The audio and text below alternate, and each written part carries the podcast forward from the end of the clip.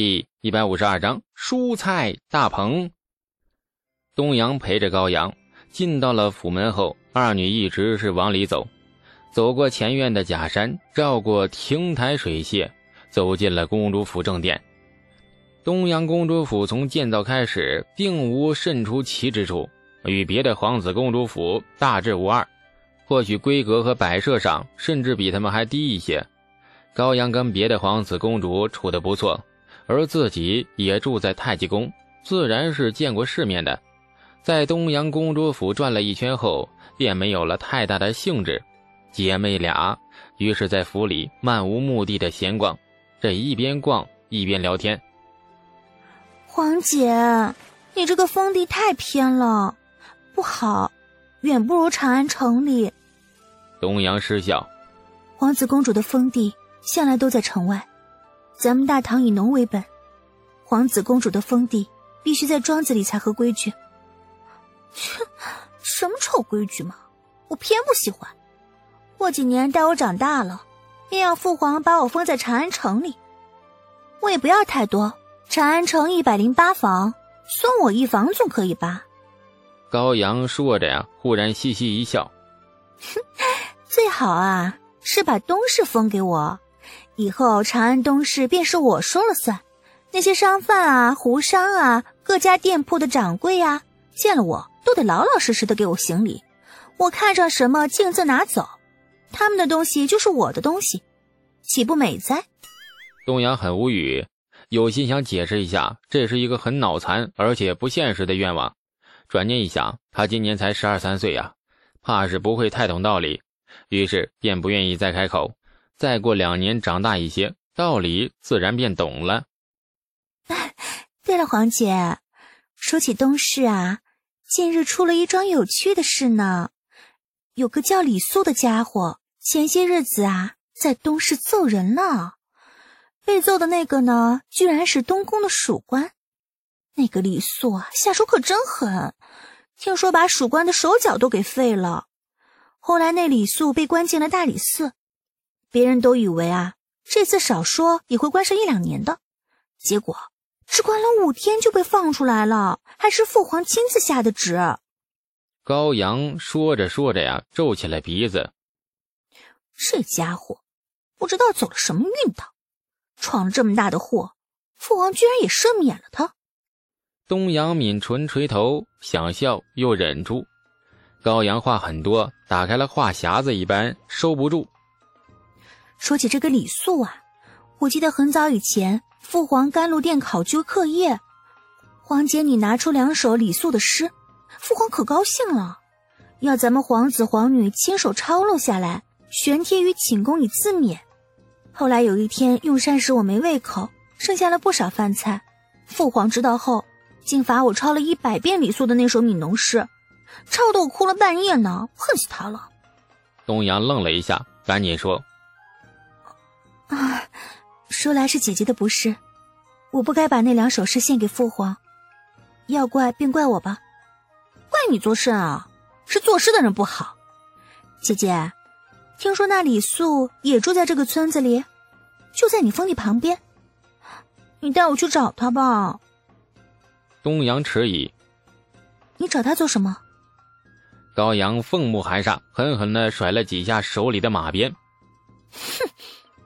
我要抽他一百鞭子！李家一顿饭吃的没滋没味的，李素挑拣着碗里的菜，将不喜欢吃的野菜根挑出来，搁到一边，筷子专朝那肉下手，很受不了如今大唐的不良习气。无论权贵还是平民家，饭桌上总是少不了野菜，因为举国崇道，而道教最讲究的是自然平衡。于是，无论权贵或者是平民，都习惯吃点野菜。似乎这已经不是有钱没有钱的问题，而是形成了一种习俗。李素不喜欢这种习俗，野菜营养确实不错，但是他就是不喜欢野菜的味道。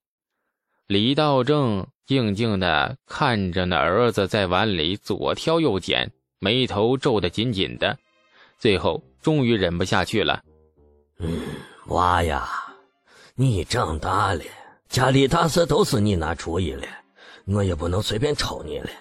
但是大人就该有个大人的样嘛！啊，粮食来之不易，你咋能这么挑嘛？你这么挑，是在逼老子抽你呀！李素眼皮跳了跳，急忙低眉顺目：“哎，是，孩儿知道错了。”说着，李素又赶紧谄媚，将碗里的野菜全都夹在了那老爹的碗里，咧嘴直笑啊，那笑得很孝顺。哎，那爹。您多吃点这个东西爽口开胃。李道正气得抡起巴掌，想想又忍住，恨恨地说：“ 嘿，瓜怂，又得吃还挑拣，日子过得好了就忘本了。想当初灾年的时候啊，满山遍野的野菜被挖得干干净净，想吃口野菜还得钻进深山林子里呢。”爹。过日子得往好处奔，不能老想着以前的苦日子。以后的日子过好了，才能对得起以前的苦日子。其实咱们完全不用吃野菜呀，家里几百亩地，随便种点绿菜什么的，足够我们父子俩吃了。绿菜？啥绿菜？这年头也只有韭菜、松菜、莲菜，这些绿菜想吃还得分时令呢。到了大冬天，全国家想吃口绿菜都吃不到。咱种绿菜的，也就管几个月的吃，莫糟蹋好地。冬天也能吃绿菜呀，咱们弄个大棚，调节好温度。李道正疑惑：“大棚是个啥嘛？”李素挠了挠头，大棚似乎很麻烦。以现在这个年代的条件，嗯，得想办法把大藤弄出来。大藤像话吗？是大鹏。不管自己是卓氏家公子，还是长安城的小恶霸，这两类人都不应该只吃野菜呀。种地不是李素的强项，活了两辈子都不在行。前世活在城市里，对庄稼地没有半点概念，懂得没有老爹一半多呢。但是他知道的东西啊，老爹肯定也知道，比如大鹏在，大唐蔬菜奇缺，因为物种太少。荒地里的野菜不算，正儿八经的蔬菜数来数去就那么几种，这还是春夏时节才有。到了冬天，万物凋零，什么菜都长不出来。听老爹说完，李素不由有了强烈的危机感。世道就是这么怪，你穷人时刻盼着吃上肉，最好顿顿有那肉夹馍，大肥肉片子咬一口，顺着嘴角流油，便是神仙般的日子。而生活宽裕的人却是想着多吃几口蔬菜，至少李素是这么想的。想象到了冬天，每天只能大块大块的吃肉，那李素便觉得不寒而栗。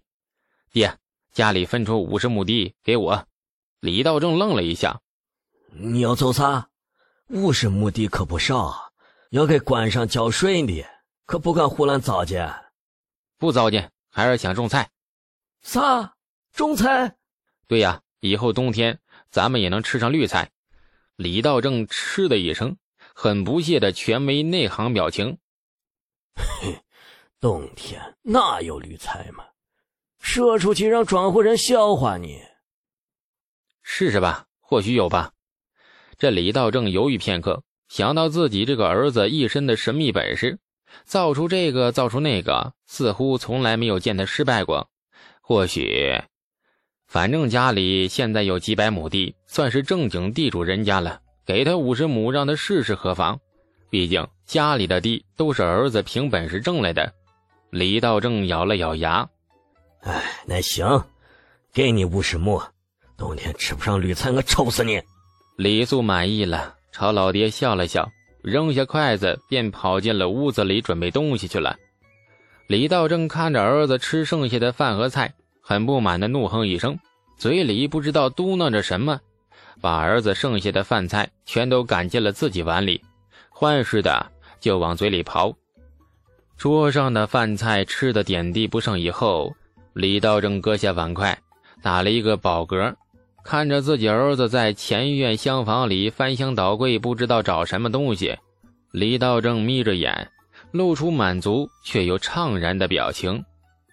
哎呀！松娃长大了，越来越有本事了。李道正喃喃念道，似欣慰又似疑虑。前院是李道正住的屋子，新房建成之后，李道正死活不愿意住进内院，说是不习惯，随便在前院选了一间厢房住下。李素在老爹的房间里是翻箱倒柜，屋子里乱得跟那遭了灾似的。两名小丫鬟想进来帮忙，又不敢，站在门口是欲言又止。眼看要秋天了，既然决定种大棚菜，现在就得开始做准备工作。五十亩地用来种菜，将来的产量必然是一个恐怖的数字。不过冬天的绿菜不嫌多，而且长安城里各家权贵都需要，将来程家、牛家这些老将家，那都送一点。一条一条各具风情的粗壮大腿牢牢抱紧，对李素来说那也是好事。建大棚最大的难度就在于这个年代没有塑料薄膜，就是塑料纸，而且这李素也没有办法生产塑料薄膜，只能用其他东西代替。相比之下，最适用的办法就是用浅色的薄布，尽量保证冬天的采光。至于大棚里的恒温问题倒是不大。李素在老爹屋子里翻来翻去，就是找一块这样的布料做个参考。老爹的屋子收拾得很干净，只是很不讲究对称，足衣和那上衣堆在一起，还有独裤和短衫堆在一起，摆放的很没有规律。李素找了片刻，鼻尖就冒汗了，有一种一把火烧了整间屋子的冲动。太不讲究了啊！为何从来不考虑对称工整的美感？子曰：“择其善者而从之。”父子俩天天生活在同一个屋檐下，老爹怎么就不向我这个善者学习一下呢？李素叹了一口气，然后开始忙着给老爹收拾屋子。